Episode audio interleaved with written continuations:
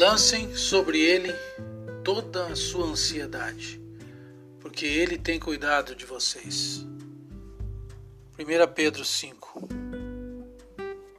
Creio que a ansiedade é gerada pela necessidade que temos de sermos independentes. Somos seres individuais, únicos, criados por Deus à sua imagem e semelhança, mas com capacidade de sermos, julgarmos, termos opinião.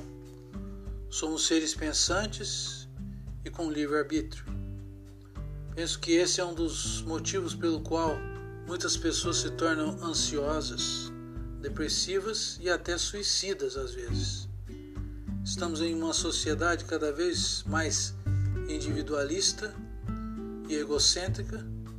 As pessoas vivem isoladas, mesmo tendo muitos amigos virtuais. Muitos não querem mais um relacionamento real, pois gera atritos verdadeiros, enquanto no virtual somos o que quisermos ser. Isso tem gerado uma insatisfação pessoal. Basta notar quantos remédios para depressão existem hoje. E a maioria deles, os efeitos colaterais são o suicídio, entre outros. Somos seres pensantes, criados à imagem e semelhança de Deus.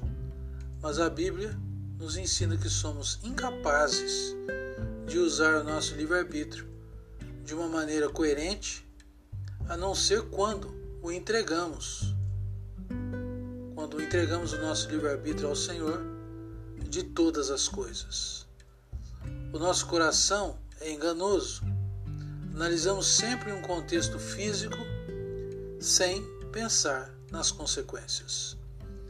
Deus quer que usemos nossa capacidade de escolha para entregar o nosso livre-arbítrio a Ele quando isto acontece, entendemos que somos incapazes de viver fora do senhorio absoluto de Deus em nossas vidas.